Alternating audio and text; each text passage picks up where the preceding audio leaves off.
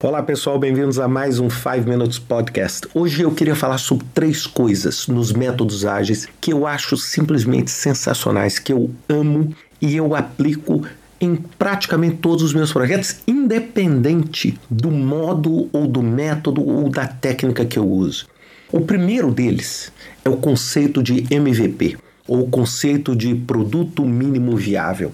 Essa foi uma das grandes, vamos dizer, sacadas para mim no início da década de 2000, quando eu comecei a ver os conceitos de ágil com a mistura de rolling wave planning, e eu falei o seguinte: qual é o grande benefício de você ter um mínimo produto viável?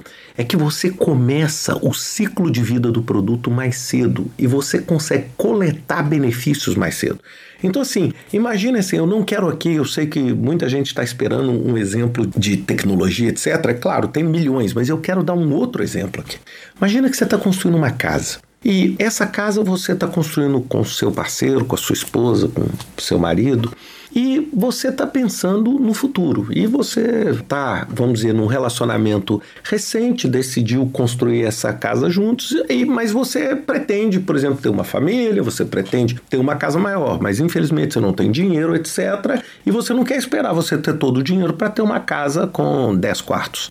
Então o que, que você faz? Você tem uma visão de onde você quer chegar, ou seja, ah, eu quero chegar nesse estágio final, mas você, o que? Constrói sua casa em módulos e você passa a morar nessa casa mais cedo, mais rápido. E você consegue, por exemplo, sair do seu aluguel mais rápido. E à medida que novos recursos dinheiro forem aparecendo, você pode fazer novas implementações.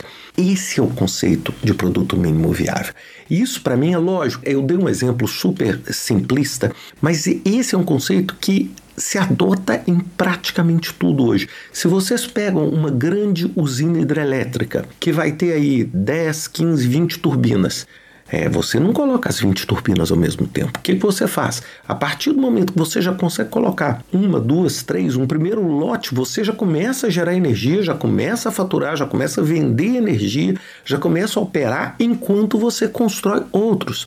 Eu tive já visitando obras fora do país e eu vi inúmeros projetos onde você tem, por exemplo, gente morando no 14 andar, enquanto o prédio está sendo ainda construído no 87 andar. É lógico, isso aumenta a complexidade, mas é uma opção interessante. Então eu acho que esse conceito é um dos conceitos assim que eu tento o máximo possível em tudo que eu faço o seguinte, como é que eu consigo trazer resultado mais rápido? Em vez de ter que esperar todo o ciclo, eu conseguir coletar esse resultado mais rápido. A segunda característica é o chamado Daily Scrum, ou se vocês quiserem chamar a reunião diária, ou a reunião em pé, o stand-up meeting. Isso para mim, o nome para mim é o que menos interessa. Agora, o que, que eu adoro é você ter uma reunião diária de 15 minutos, focada, obtendo o que?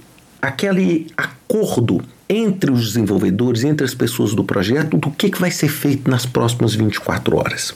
Uma das coisas mais importantes e que as pessoas não entendem e que para mim foi uma coisa que me ajudou demais é que isso não é uma reunião de status, não é uma reunião para você falar assim, olha, eu fiz isso, ou eu estou aqui, eu atualizo o plano e eu estou informando para o meu chefe. Não, isso é outra coisa. O Daily Scrum é uma reunião seguinte, o que, que nós temos que fazer? E é lógico, pode ser que ao longo do dia você tenha outras reuniões, mas ali você faz a sua agenda e planeja o que, que precisa ser feito nas próximas 24 horas para entregar aquele resultado. E isso me leva ao terceiro ponto, que assim é o meu objeto do desejo, que é a auto-organização e a responsabilidade compartilhada. Bem, um dos pilares de todo o modelo ágil, e é uma das coisas que eu mais admiro, é o que? É que não existe necessariamente aquela cadeia de comando e controle, onde você tem uma pessoa cujo trabalho é gerenciar outras pessoas, ou seja, o time é auto-organizado.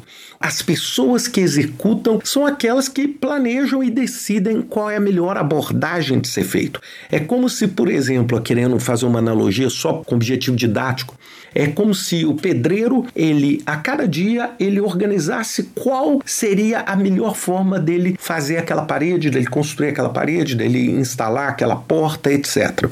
E isso é combinado com uma característica que anda junto e colada que é a responsabilidade compartilhada. É o seguinte: você se organiza porque a responsabilidade é de todos. Então não existe aquele conceito assim, onde uma pessoa é responsável pelo trabalho dos demais. É o seguinte: todo mundo é responsável pelo trabalho.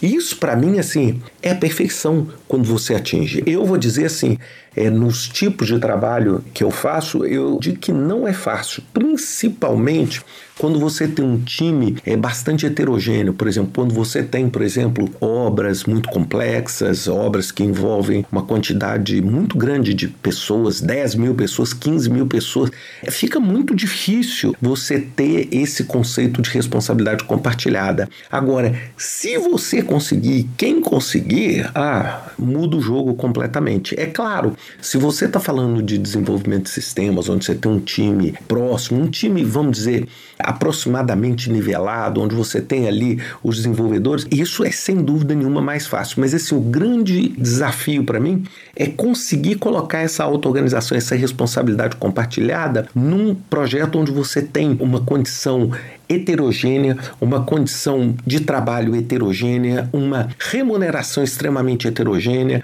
onde você tem um perfil profissional muito heterogêneo e fazer isso trabalhar. Agora, esse seria um grande estudo aí, eu falo para aqueles que estão estudando modelos ágeis, estudando formas de aprimorar, é quando você conseguir fazer isso em larga escala, num ambiente extremamente heterogêneo, quando você tiver assim, num grande cadeia de supermercado, da pessoa que faz a reposição do estoque, até a pessoa que dirige o carrinho, até a pessoa que entrega, e conseguir todos eles dentro desse ambiente de auto-organização e responsabilidade compartilhada, você, sem dúvida nenhuma, tem grande chance de dominar o mundo, de ser um ponto que você muda completamente a cultura organizacional. E eu acho que é isso que eu amo mais nessa parte dos modelos ágeis. Bem, pessoal, espero que vocês gostem disso e lembre-se sempre: produto mínimo viável, Daily Scrum e auto-organização com responsabilidade compartilhada. Grande abraço para vocês, até semana que vem com mais um 5 Minutes Podcast.